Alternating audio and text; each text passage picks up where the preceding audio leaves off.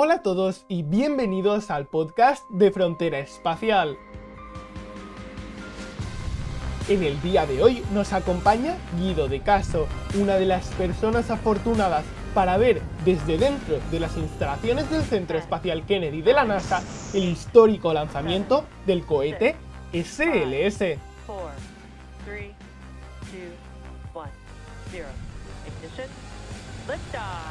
Hoy veremos qué se siente al ver a este majestuoso cohete alzarse en el cielo, cómo se siente estar en el edificio donde se construyen y también qué se siente al estar hablando con Bill Nelson, administrador de la NASA.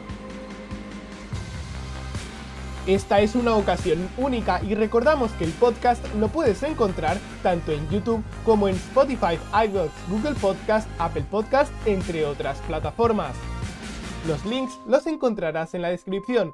Sin más espera, Guido, bienvenido. Hola David, ¿cómo anda el equipo de Frontera Espacial? Muchas gracias por, la invitación. Bueno, gracias a ti por, por, acompañarnos. Y para ya entrar un poco, un poco en materia, ¿cómo fue eso de ir a, Cabo Cañaveral y llegar a entrar dentro de las instalaciones de la NASA para ver este lanzamiento?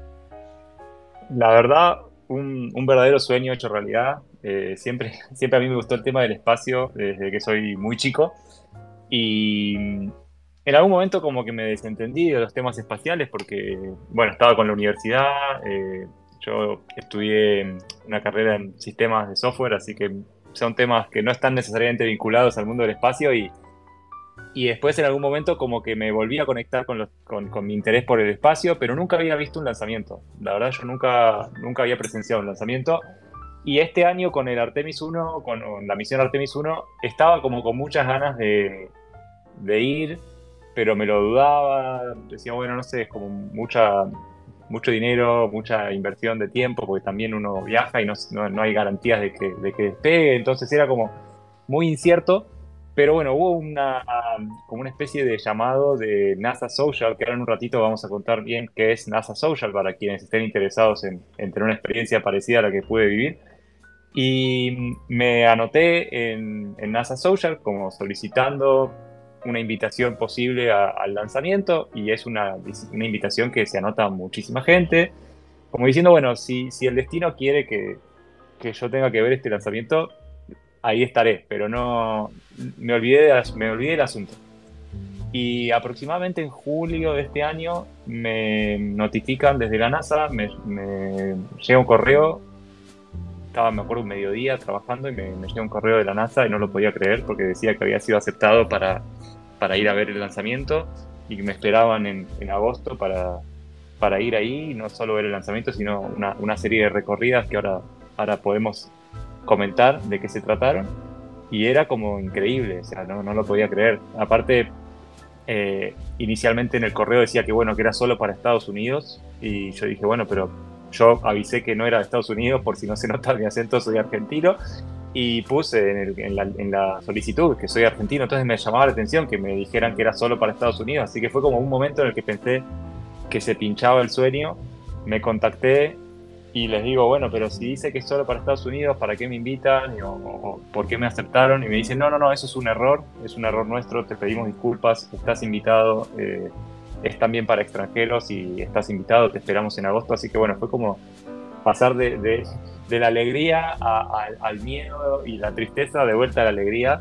Así que, bueno, eso, fue un poco como se vivió el, momento de enterarme que iba a visitar, ¿no? Y como que te digo, nunca, nunca viví un lanzamiento. Eh, así que fue como, bueno, prepararme para, todo lo que, lo que fue el viaje después, ¿no? Un viaje que, como has mencionado, siempre que vas a ver un lanzamiento, no estás seguro de poder ver ese cohete que, que has ido a ver despegar. Y te pasó un poco eso, ¿no? Me pasó exactamente eso. De hecho, en agosto eh, me acuerdo que la, invitación era para el 27 y 28 de agosto, que era el fin de semana previo a la fecha prevista para el lanzamiento, que era el 29 de agosto.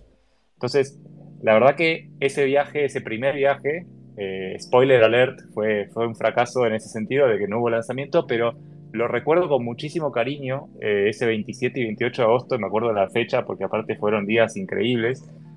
Creo que incluso hasta, hasta, hasta rivaliza con lo que fue el lanzamiento en sí mismo, porque nos hicieron un paseo, éramos 100 personas invitadas eh, a partir de NASA Social, que sigo mencionando NASA Social y ahora vamos a contar bien qué es, pero éramos 100 personas invitadas, de, principalmente de Estados Unidos, había unos chicos alemanes y estaba yo, y em, nos recorrieron por todo el centro espacial, el centro espacial Kennedy, ahí en Florida, como habías dicho, es enorme, es casi como una ciudad, más grande que una ciudad, como si fuera un, distrito completo, o sea, tienen un montón de edificios, algunos administrativos, otros se pueden visitar, o sea, si uno compra un tour puede visitar algunos de ellos, pero hay ciertos lugares a los que no se accede ni, ni, con todo el dinero del mundo, ¿no? O sea, simplemente por invitación.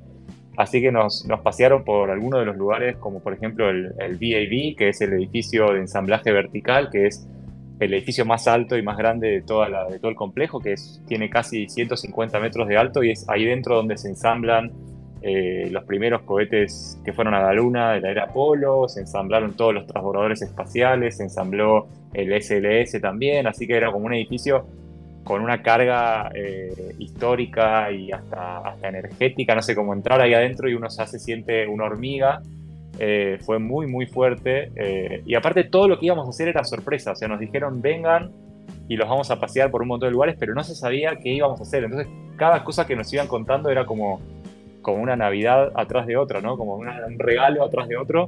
Tuvimos charlas con, con astronautas, tuvimos charla con Bill Nelson, que es el administrador de la NASA. O sea, tuvimos cara a cara con Bill Nelson a, metros nada más.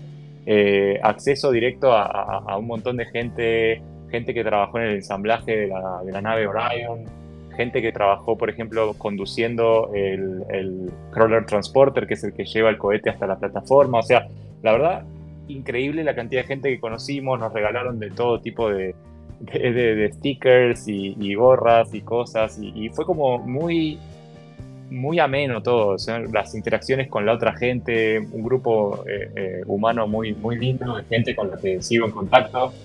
Y, bueno, lamentablemente llega el día lunes, que es el, lanzamiento del 29 de agosto, y para que se den una idea, era un lanzamiento a la hora de la mañana, creo que en España habrá sido a la, tarde, pero era, era un horario como si fuera a las 10 o 11 de la mañana de, hora de, ahí de, de, Florida, y nos hicieron ir como a la madrugada, ¿no? porque teníamos que ir mucho más temprano, eh, se juntó, o sea, dejábamos todos nuestros autos en un estacionamiento y, se juntó el grupo en una serie de, micros, de ómnibus que nos llevaron hasta, hasta unos controles de seguridad, primero pasando por, bueno, por una acreditación, verificando todos nuestros pasaportes, teníamos que llevar hasta incluso dos formas de identificación, o sea, un pasaporte y un documento de identidad, o un pasaporte y una licencia de conducir, como que era, era un nivel de seguridad realmente ampliado, controles tipo aeropuerto, con perros, eh, antiexplosivos, nos hicieron descender del micro varias veces, o sea, todo, cada uno de esos controles que íbamos accediendo, acercándonos cada vez más hacia, eh, hacia la plataforma, hacia el sitio de prensa, y, bueno, estuvimos en el sitio de prensa, que es un lugar enorme. Uno dice el sitio de prensa y uno se imagina un edificio, pero es, es un lugar realmente enorme. Tiene playones muy grandes donde estacionan todas las camionetas de prensa. Hay edificios propiamente dichos donde hacen las conferencias de prensa. Algunos de los estudios más grandes de Estados Unidos, por ejemplo, los canales como puede ser CBS o NBC News o, CNN, tienen su propia casa. Hay casas completas de, de casas de material, ¿no? No estoy hablando de algo, no estoy hablando de una, de una tienda, de una, de una carpa, sino simplemente casas armadas eh, completas que tienen estos estudios que la mayoría del año están vacíos, pero cuando hay un lanzamiento, bueno, desde sus terrazas ponen todas sus cámaras, tienen sus antenas, tienen todos sus equipos, y era como están en las películas, pasaban los helicópteros volando bajo, eh, todo, todo una, una, una, energía muy fuerte de, de, un montón de gente esperando todo ese momento, y bueno, ese, ese día, 29 de agosto, empezaron los problemas con el famoso motor 3. No sé si te acordás, David, del famoso motor 3 y bueno, todos los memes que surgieron después, porque era un motor que estaba frenando todo el lanzamiento. Y, y ya en algún momento empezaron a venir las noticias medio, medio negativas de que esto parecía que no se iba a lanzar y bueno, como que efectivamente eh, los retrasos empezaron a acumular y, y, ese día no se pudo lanzar. Así que fue como una desazón muy grande. Igual, dentro de todo, como digo, ¿no? Eh, de los que íbamos las 100 personas, había varios de nosotros que estábamos en el, tema del mundo espacial y, nos gusta mucho el tema y sabíamos que un scrub, como se le dice cuando no, no hay lanzamiento, estaba dentro de las posibilidades y lo sabíamos muy bien, nos ha pasado muchas veces viéndolo por televisión, viéndolo por YouTube, que esto se cancela y, sabíamos que podía pasar, pero había un grupo más chico de gente que había sido invitada, em, quizás porque eran artistas, había incluso gente de la NBA, o sea, distintos eh, como personalidades que habían sido invitadas que quizás no estaban en, tema con el tema espacial y cuando se enteran que hay una cancelación estaban como aún más descorazonados, ¿no? porque no se lo imaginaban como algo posible que se cancelara. Eh, así que bueno, de vuelta fue como muy triste el regreso al hotel, todo de vuelta con los micros, pasando por todos los controles de vuelta y, volviendo hacia el hotel. Y hubo un segundo intento, creo que si no recuerdo mal, fue el 2 de septiembre o el 3 de septiembre, y, también fue fallido. Y bueno, ahí como que ya me tenía que regresar a mi casa, ¿no? Y aparte todo indicaba que, que el SLS tenía algunos temas con sus baterías, que había que regresarlo al, al hangar y hacerle algunas mejoras y algunas reparaciones y por supuesto reparar esas, esas pérdidas de combustible que tenía, así que no parecía ser algo inmediato y obviamente cada día que uno está eh, ahí en Estados Unidos es, es, un gasto de, hotel y a, a nivel laboral y a nivel de estar lejos de la familia, entonces obviamente en ese momento decidí volver a mi casa, que fue la decisión correcta, porque efectivamente estamos hablando de principios de septiembre y tuvieron que pasar más de dos meses para ese, ese nuevo intento. Pero bueno, en el medio me quedo con cosas positivas de ese primer viaje. Ese primer viaje tuvo eh, toda esa visita por la NASA, que como les digo, eh, yo miro las fotos de esos días y aún no lo puedo creer. Tengo todavía incluso un montón de material que ni siquiera compartí por la cantidad de cosas que, la cantidad de cosas que tengo. O sea, hay cosas que pasaron tan rápido eh, una tras de otra que, voy mirando hacia atrás las fotos y, me voy acordando de cosas que son realmente increíbles. Por ejemplo, haber estado en, la, en el edificio donde todos los astronautas de la NASA se, cambian y se visten y se ponen los trajes antes de despegar, incluyendo, por ejemplo, Neil Armstrong, cuando se vistió previo a salir al Apolo 11. O sea, realmente lugares muy increíbles. Eh, y, aparte tuve la suerte, en ese viaje me crucé con Manu Masanti, que es otro argentino que vive ahí en, eh, en Florida. Él no está en la costa espacial, sino que está en Miami, que es a unas tres horas, eh, o tres o cuatro horas de auto.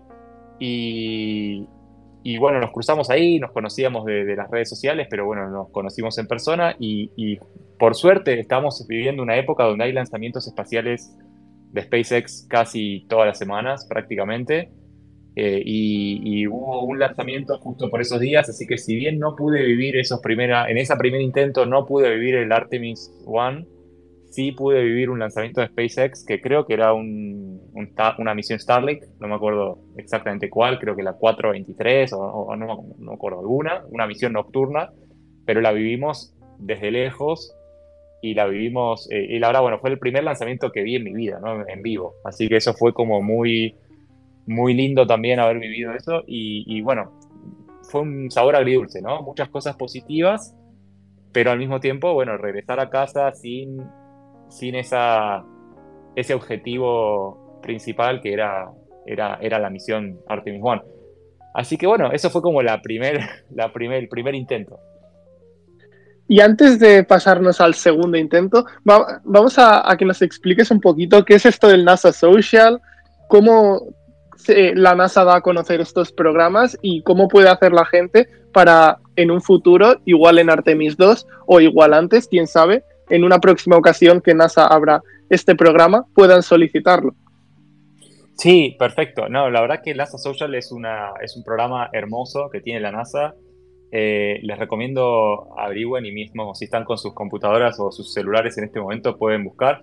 Eh, la dirección es nasa.gov nasa.gov corta barra social, social, como se escribe en castellano, nasa.gov corta barra social. Así que pueden ingresar ahí y van a ver que eh, en este momento no hay una lista de, NASA Socials futuros porque no está planificado ninguno, pero van a encontrar una lista de distribución que hacen, mandan un mail, pinchan ahí, clic, hacen ahí y pueden mandar un mail y eh, con eso ya están eh, anotados en una especie de correo de lista de distribución que cada vez que haya un nuevo NASA Social les van a avisar. Así que eso, para, para empezar, antes que nada, si están escuchando esto y les interesa, antes que sepan qué es un NASA Social, créanme que es algo bueno, anótense. Ahora, ¿cómo funciona NASA Social? Eh, hace un tiempo, la NASA, bueno, la NASA fue fundada con, con el objetivo de explorar el espacio, avanzar la ciencia, pero también tiene un objetivo muy importante que es el de la divulgación espacial, que quizás mucho no, no, lo pensamos porque uno piensa que la NASA se dedica a explorar y nada más, pero ellos tienen por, por objetivo y de hecho por ley la obligación de divulgar eh, lo que descubren al mismo tiempo que lo descubren con fondos públicos de los impuestos, con lo cual lo hacen eh, por obligación. Y eh, a diferencia de lo que sería, por ejemplo, la parte militar y otras áreas del gobierno que tienen un velo de secreto, todo lo que hace la NASA es eh, sí eh, abierto al, al, público. ¿no?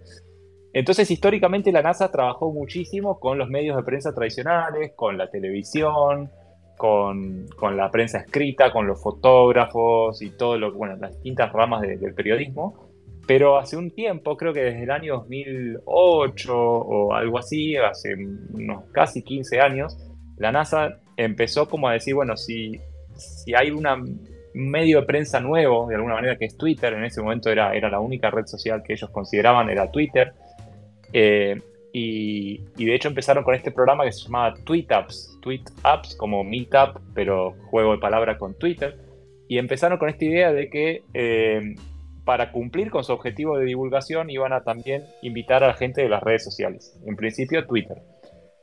Eh, obviamente no pueden invitar a todo el mundo, con lo cual se hace eh, un llamado, la gente se anota, uno pone quién es, en qué redes sociales está, por qué deberían de invitarlo, escriben unos pequeños párrafos, todo esto en inglés, así que siempre recomiendo, eh, es muy importante el tema de, de manejarse con el idioma inglés. Y y bueno, cuando, cuando eligen a un grupo de gente, los invitan y, tienen acceso, como les decía, a, un montón de cosas y se arman un grupo muy, muy bueno.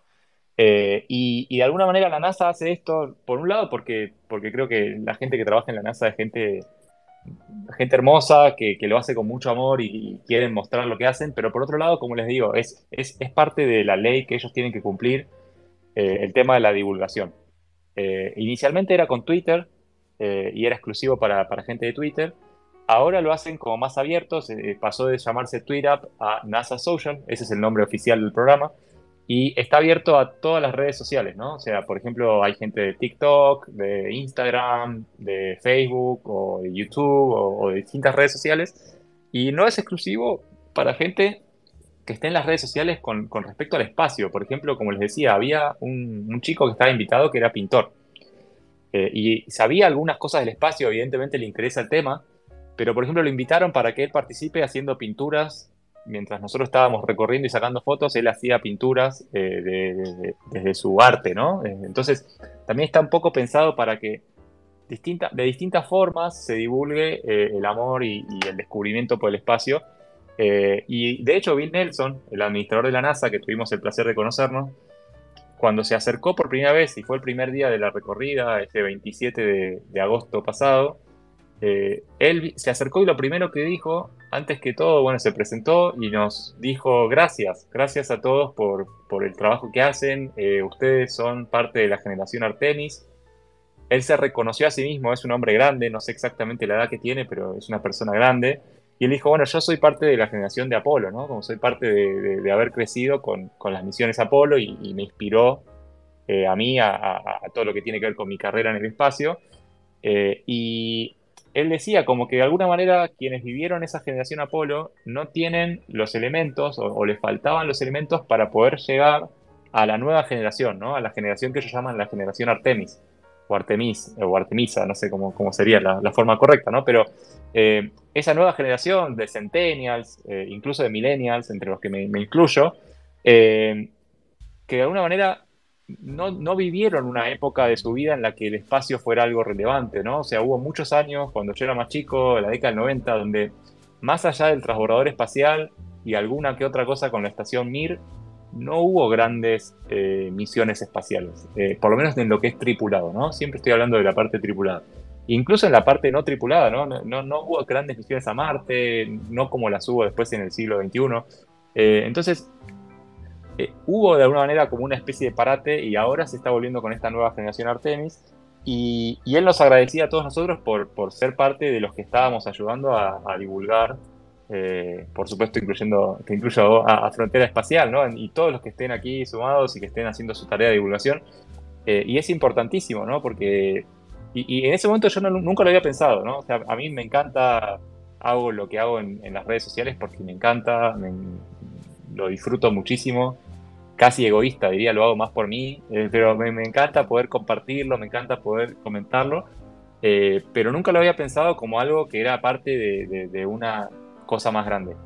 Eh, nunca lo había pensado como algo que era parte de... o sea, jamás me hubiera imaginado que, no, que alguien de la NASA, ni mucho menos el administrador, que es el número uno de la NASA en cuanto al cargo político más importante dentro de la NASA, nos fuera a agradecer la tarea que hacemos nosotros y como si fuera algo importante, ¿no? Para mí pienso en algo importante, digo, no sé, las personas que son los astronautas, eh, eh, las personas que están haciendo trabajos técnicos, que están arreglando el cohete, que estén, no sé, custodiando los guardias de seguridad, las personas que limpian, todo, o sea, pienso en esas personas y digo, bueno, esos son los trabajos importantes. Jamás se me hubiera ocurrido que, que nosotros que estábamos ahí estábamos también cumpliendo un rol.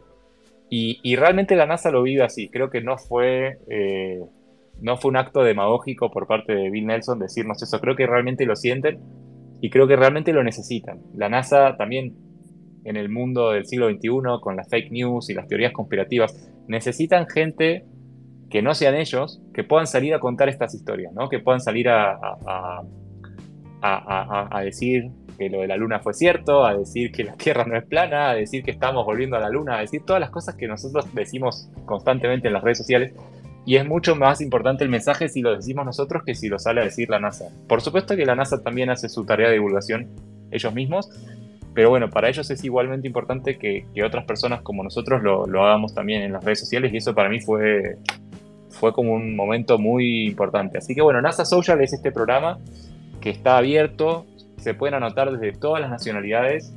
Eh, lamentablemente, voy a ser sincero, eh, prioriza mucho a la gente de Estados Unidos.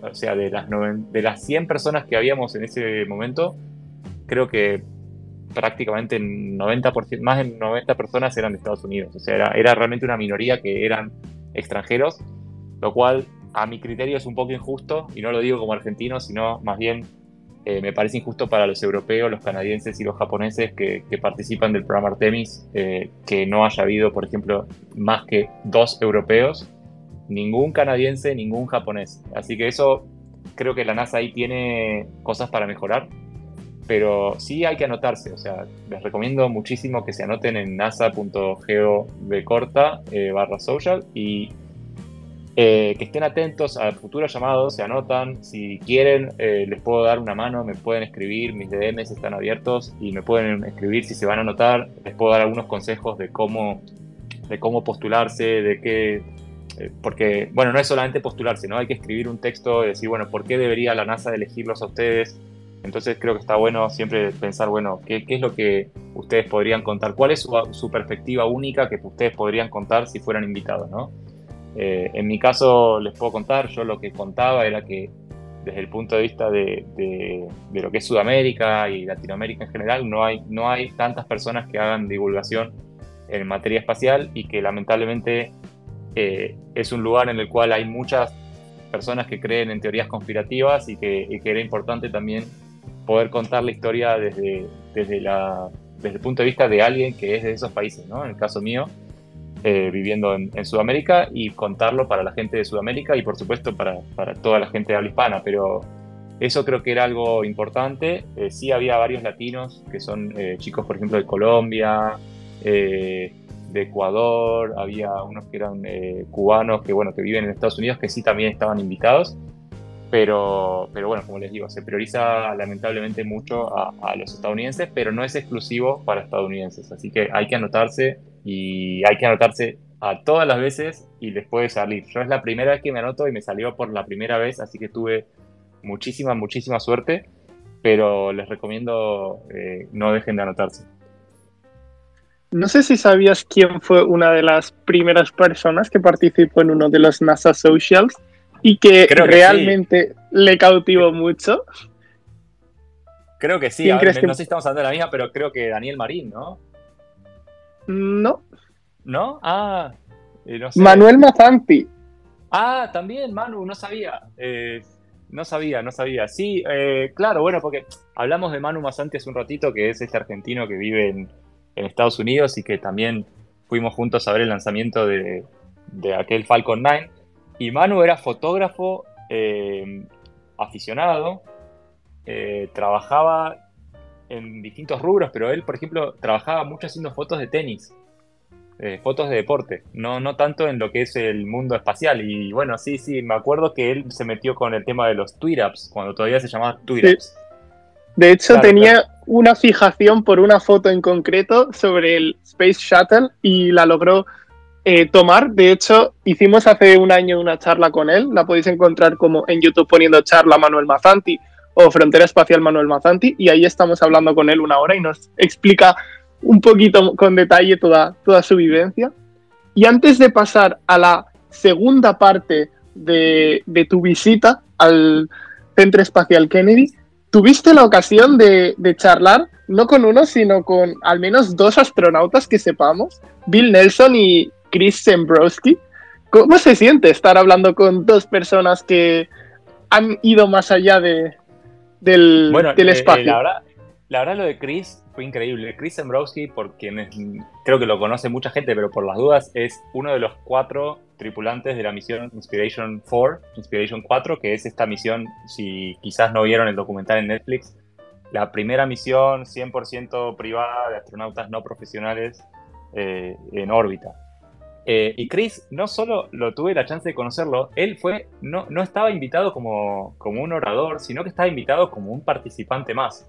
Lo cual era increíble, ¿no? Porque era como, estaba en el, micro con nosotros todos los días tomando café, eh, haciendo la fila para comprar comida en el food truck, o sea, era como uno más y, literalmente se comportó como uno más y eso fue muy, eh, muy increíble porque era, bueno, cuando él se en un momento nos teníamos que presentar y él se presentó diciendo, hola, mi nombre es Chris, trabajo en Blue Origin eh, y no sé, me gusta, por decir algo, no sé, el hockey sobre hielo y, ah, y by the way, eh, eh, quizás me vieron en alguna misión espacial, o sea, pero como muy, muy tranquilo, muy down to earth, como se diría en, en idioma inglés, o sea, muy, muy, muy sencillo y bueno, el primer día inmediatamente me acerqué a saludarlo, eh, hice una pequeña entrevista con él también. Eh, hasta incluso me firmó un autógrafo para una foto que, tenía. O sea, la verdad, una persona completamente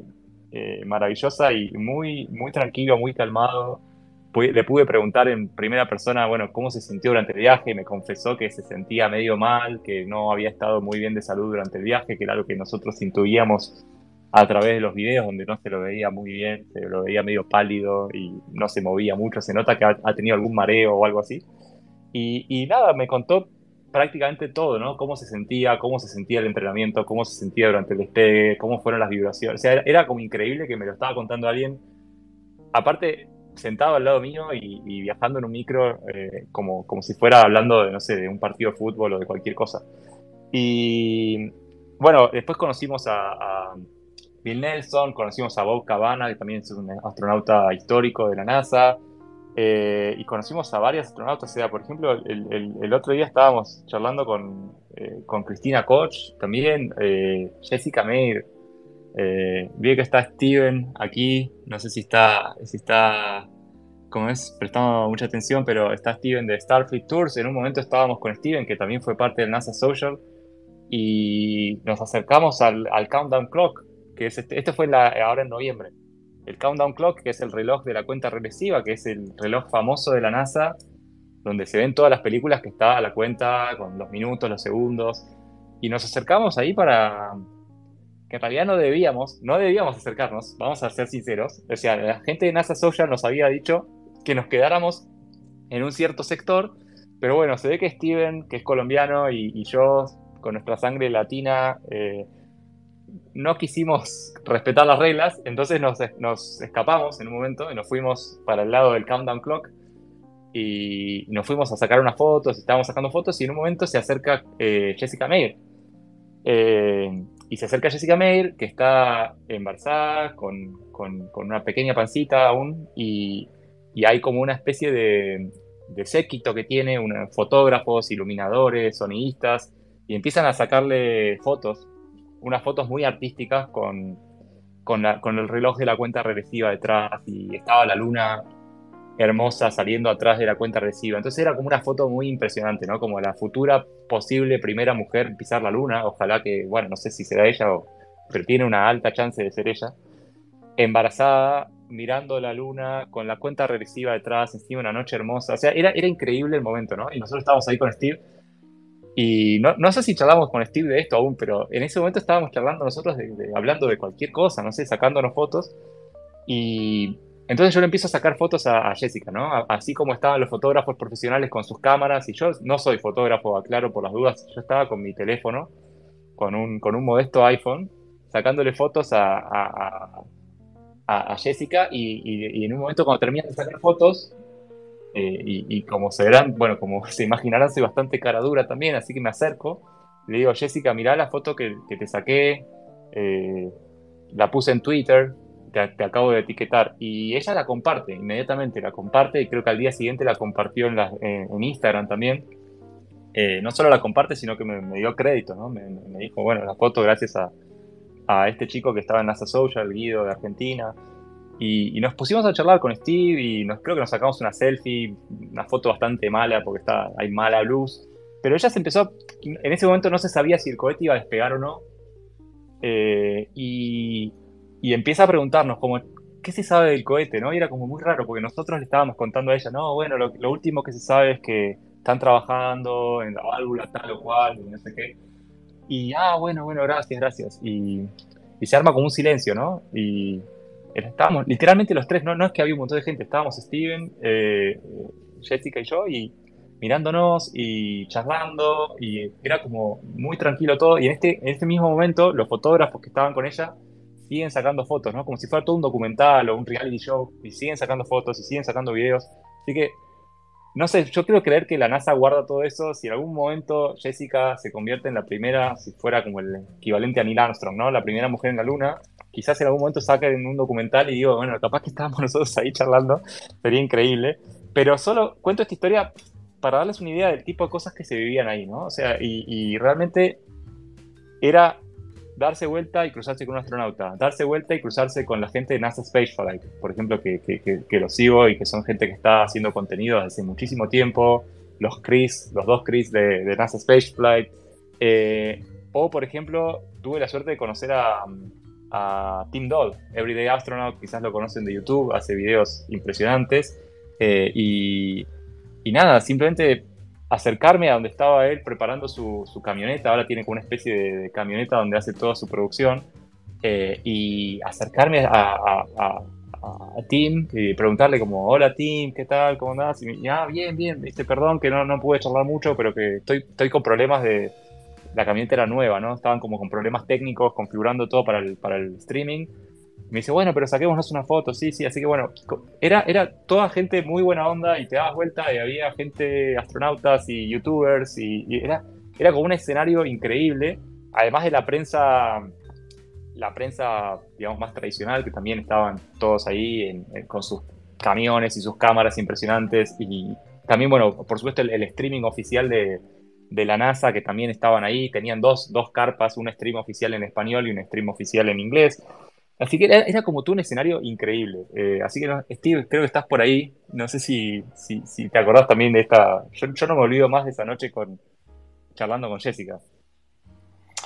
Sí, claro que sí, Guido, nunca lo olvidaré. Eh, la verdad es que como, como habla Guido, eh, compartir todas las experiencias de las que he vivido con esos NASA Socials es difícil porque en verdad es, es impresionante el acceso que nos dan.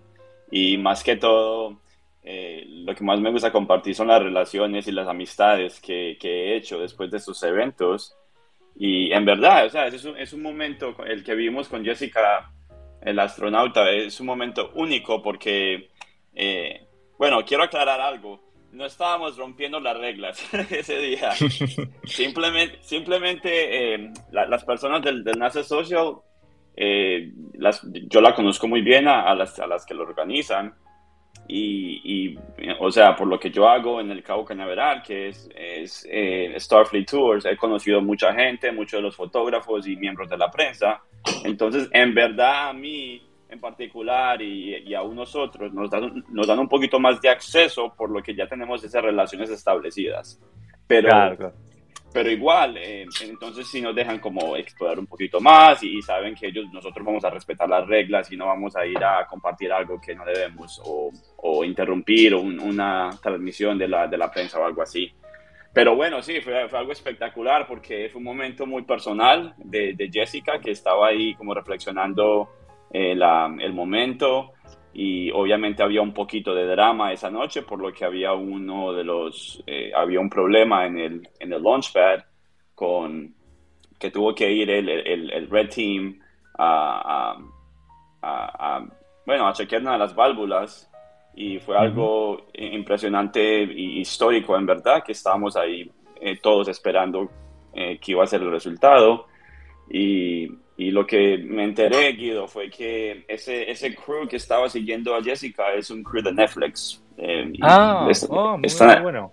Sí, está, están haciendo un documental sobre, obviamente, sobre ella y sobre los días que van a, o sea, todos estos días, porque ella, obviamente, va a ser una de las candidatas a, a ir a la luna. Entonces, me imagino que la están siguiendo y, y documentando todo incluso no sé si te acuerdas que me, cogieron de quemar ropa porque eh, le compartí un dato que había escuchado yo sobre el, lo que había pasado con el Red Team y, el estatus de SLS en ese momento. Y, y, la, la, directora o no sé, la fotógrafa me dijo, ¿puedes repetir eso, por favor? y bueno, sí, sí, sí, no, no, sabía que era de Netflix, pero, pero me imagino, claro, o sea, Netflix son muy inteligentes en ese sentido, ¿no? Como que si ella se llega a convertir efectivamente en, la, en, quien creo personalmente que, va a ser la primera mujer en la Luna, eh, e, ese material es, eh, es, increíble, ¿no? y, así como está esa charla con nosotros, que creo que debe ser de la parte menos interesante, eh, debe haber cantidad de material de, ese futuro documental que ojalá algún día vea la luz y, en unos años o cuando sea que vea la luz nos vamos a reír mucho, Steven, de ese día. Que, además se terminó convirtiendo en el día del lanzamiento, porque fue eso, eso creo que le sumó más interés, porque no solo la vimos, sino que fue efectivamente el día que arrancó efectivamente el, programa Artemis eh, con la misión 1. Pues ya que estamos en el día del lanzamiento, nos explicas primero en dos minutitos qué te pasó con el avión y luego ya vamos a, en los últimos 15 minutos a que nos expliques ese día del lanzamiento y sobre todo los detalles de, de ese SLS rugiendo mientras se, alzaba por el cielo de Cabo Cañaveral. Bueno, rápido lo del avión porque fue tremendo. Em, me pasó que había, bueno, todo, ese tiempo había como mucha ida y vuelta con las fechas, ¿no? Que si había pasado el, huracán y creo que había otro nuevo huracán y no sé si fue tormenta, huracán. Había como muchas dudas con qué, qué fecha iba a finalmente tener el, el lanzamiento. Con lo cual eso era incertidumbre número uno. Incertidumbre número dos es que la NASA no me confirmaba en qué día tenía que ir a retirar mis credenciales. Algo que es importante que no mencioné es que, eh, así como invitan a extranjeros y estadounidenses, los que somos extranjeros tenemos que hacer un proceso de acreditación adicional que requiere que vayamos un día o dos días antes a hacer una serie de papelería. Entonces no me decían qué día tenía que ir y era como medio desesperante porque tenía que sacar mi pasaje y cambiaban las fechas todo el tiempo y cambiaba el tema eh, meteorológico y la gente de la NASA no me contestaba los correos. Finalmente me dicen, bueno, el día del martes, el día martes a la noche, o sea, el martes al miércoles es el lanzamiento. Ese mismo martes es la fecha límite para que te acredites. O sea, el martes a las 2 de la tarde terminaba la acreditación y el martes a las 7 de la tarde teníamos que estar listos para ir a ver el lanzamiento. O sea que había muy poco tiempo para, hacerlo. Eh, saqué el pasaje con, como para llegar el lunes, como para decir, bueno, voy a llegar el lunes, tengo un día entero tranquilo para ir a hacer mi acreditación, relajar un poco, hacer un poco de material, un poco de documental, salir en, en las redes sociales y después al día siguiente es el lanzamiento. Cuando voy al aeropuerto, aeropuerto de Seiza acá en Buenos Aires, eh, hago despacho mi valija, hago control migratorio, control de seguridad, eh, espero al lado de la puerta, estamos, pasan las horas porque he ido con bastante tiempo.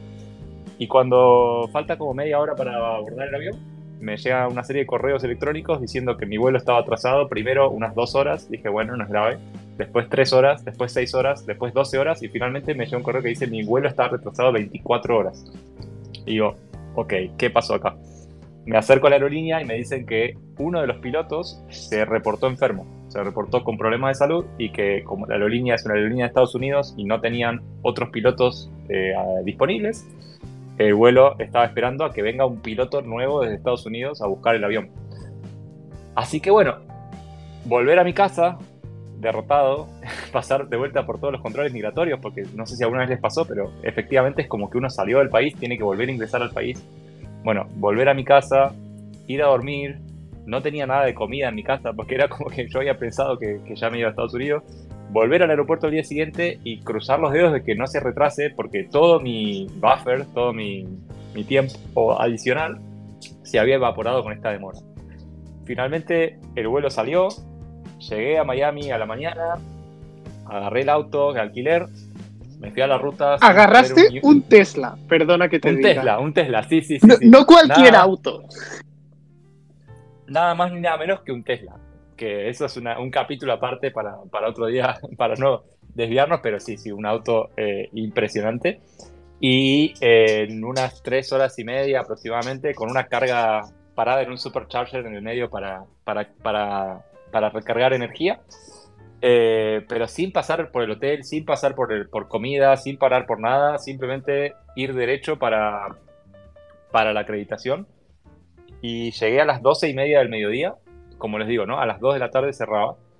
Y no había nadie, por suerte, no había nadie eh, esperando, porque, claro, era muy tarde, o sea, todo el mundo lo había hecho. O sea, éramos los últimos que, estábamos ahí, los, los retrasados.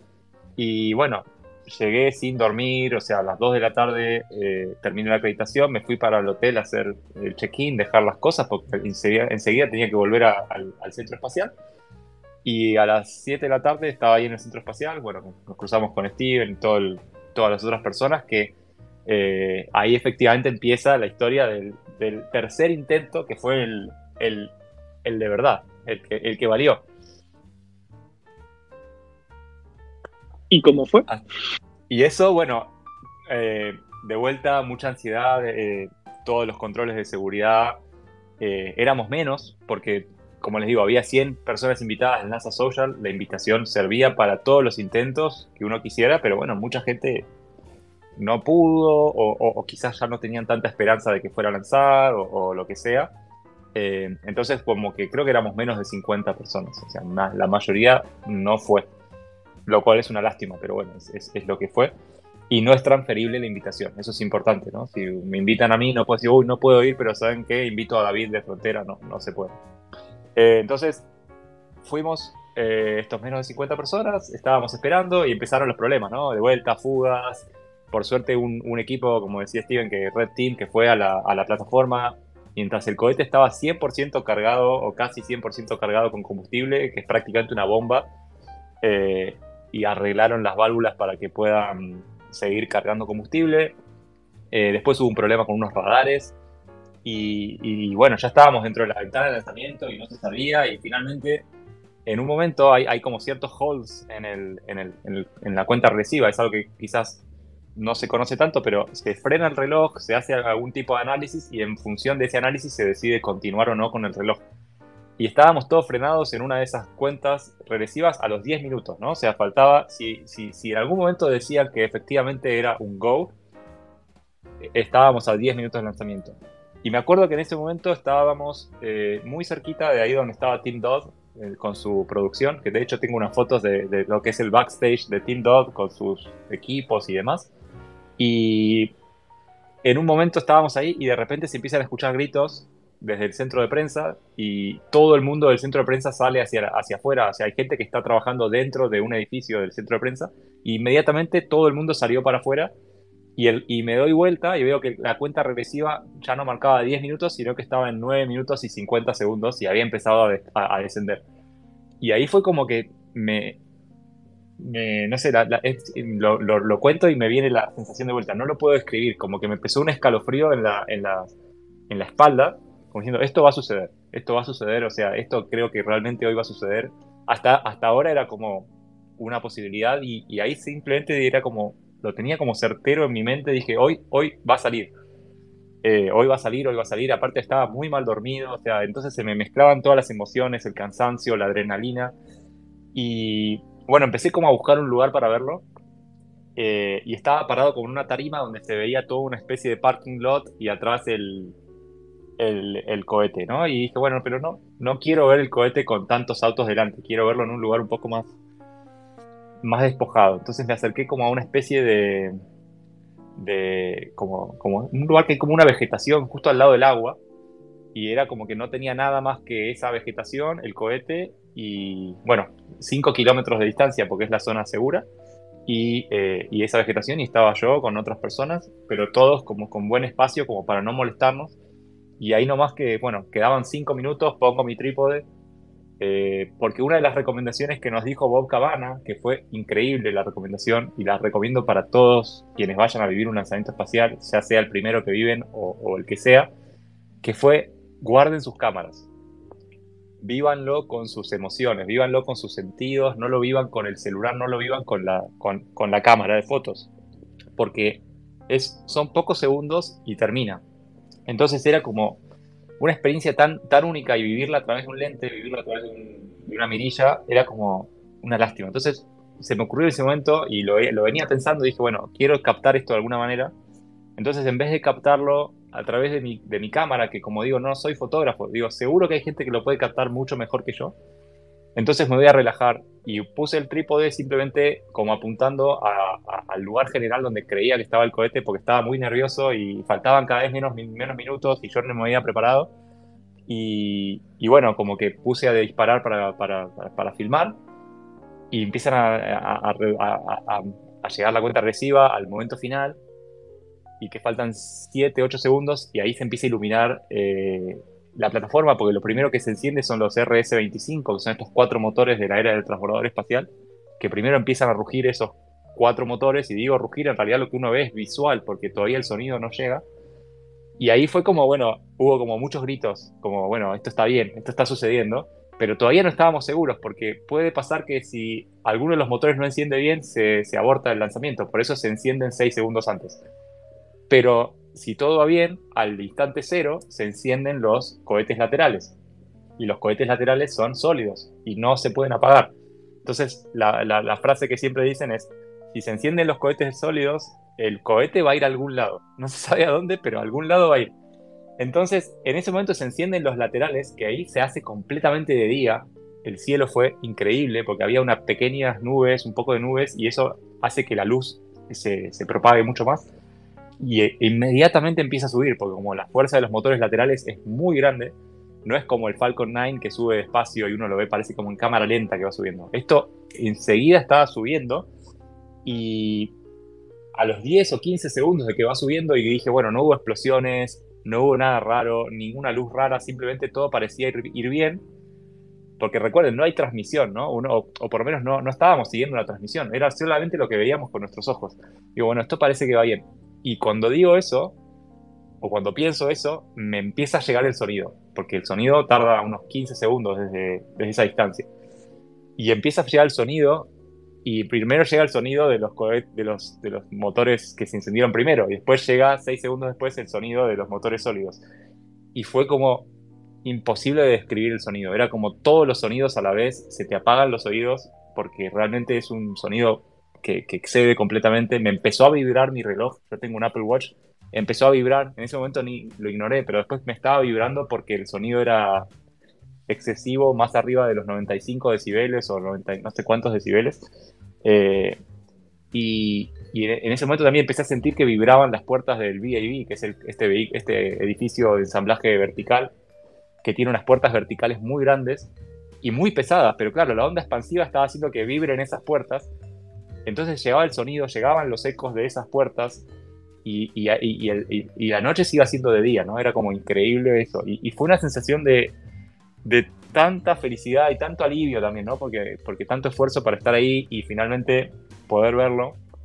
Eh, y, como digo, ¿no? Creo que el hecho de haber estado durmiendo tan mal y, con el estrés del vuelo que no salía, le sumó un poco de, emoción, ¿no? Es como eso, ahora que estamos con el tema del mundial, es como esos partidos que uno va perdiendo y termina, termina ganando, ¿no? Es como que tiene un sabor distinto porque todo parecía que no y finalmente fue que sí. Eh, entonces fue, fue muy, muy increíble la suma de sensaciones y me acerqué a uno de los compañeros que estaba ahí, que es un chico de Texas, que me acerco cuando termina, no, no termina el acento, se va, se va alejando el cohete, ¿no? Pero me acerqué a este chico y estaba llorando. Eh, y, es increíble, ¿no? Porque a mí me dio para el lado de la euforia y este otro chico le dio para el lado de la, de como la nostalgia o no sé qué es lo que le produjo el cohete, es una emoción distinta, ¿no? Como que cada uno lo vive de manera distinta. Así que fue, fue realmente mágico y a medida que se iba alejando el cohete se, vio la separación de los cohetes laterales. Se vio perfecto cómo se separaban. Y, y un poco después se vio como que el cohete se iba convirtiendo en una pequeña estrella. En una estrella cada vez más lejana, cada vez más lejana, cada vez más lejana. Eh, y, un poco como que el, juego era ver quién la podía ver más lejos, ¿no? Quién lo podía seguir viendo hasta, hasta que en un momento no, no se vio más.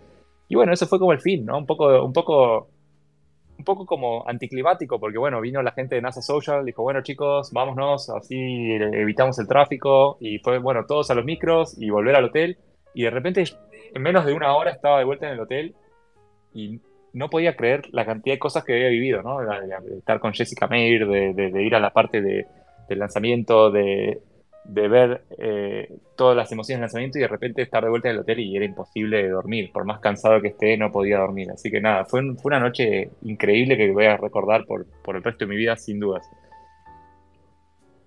Para ir ya acabando, nos han quedado mil preguntas. Tenemos que repetir algún día, Guido, porque quedan mil cosas que tratar. Ha sido impresionante tu experiencia, pero para ir cerrando un poco, ¿Qué fue, o una vez llegaste a, casa, llegaste a, Argentina, analizando posteriormente todo lo vivido, ¿qué, conclusiones sacaste de todo este viaje, de, toda la experiencia? Y, bueno, si te vamos a seguir viendo por redes, que supongo que sí. Sí, sí, a ver, creo que todavía no terminé de procesar todo, si bien parece que fue hace bastante, no pasó ni, ni un mes. Dos semanas y, apenas más, o sea, pero bueno, fue, fue increíble y, y un poco lo vivo como, como que fue un sueño hecho realidad, pero otro poco también lo vivo como que fue un sueño, o sea, realmente, o sea, hay veces que pienso, digo, fue, fue un viaje tan corto, ¿no? Fui dos, tres días y volver a mi casa y digo, ¿eso realmente sucedió? Eh, porque, como digo, el primer viaje fue más largo y hice distintas visitas, pero este segundo viaje fue simplemente ir al lanzamiento, lanzamiento exitoso, me quedé un día más o dos y después volver a mi casa. Y eh, todavía no sé si tengo muy claro mis, mis conclusiones, que soy sincero. Eh, pero sí, sin duda, algo que me dejó enganchadísimo aún más es quiero vivir Artemis 2 de alguna manera. No sé si con NASA Social o, o, o cómo, pero quiero vivir esa misión porque creo que va a ser aún más, más importante, aún más histórica y y creo que sí, creo que estamos en el comienzo de algo nuevo, ¿no? Y hablamos mucho de la NASA hoy, ni hablar todo lo que se viene también con Starship y con SpaceX en general, eh, ni hablar del programa chino. O sea, creo que estamos viviendo una época hermosa para estar interesados en estos temas. Eh, y, bueno, ojalá, eh, bueno, para, para, para, quienes están en España también, ¿no? Se vienen pronto lanzamientos con PLD Space, así que creo que el espacio está un poco más cerca cada día y, bueno, nada, o sea, de mi lado seguiré, seguiré entusiasmado por estos temas y seguiré contando desde mi punto de vista eh, los avances. Pues muchas gracias por, por estar con nosotros. Esperamos en breve, cuando hayas procesado un poquito más la información, volver a tener otro Twitter Spaces contigo o, un directo en YouTube con un lanzamiento de por medio para, para seguir que, que nos cuentes más anécdotas, como por ejemplo cómo vandalizaste el, Transporter Crawler o, alguna cosilla más. Así que nos podéis seguir a, Frontera, por supuesto, podéis seguir a, Guido y nos vemos muy pronto. Las palabras finales son tuyas, Guido. No, bueno, muchas gracias. Antes que nada, disculpas que, me tengo que desconectar, pero bueno, tengo un compromiso laboral que, lamentablemente sigo, sigo trabajando de, otros temas que no, que no son el mundo espacial, así que eh, eh, el deber eh, me llama.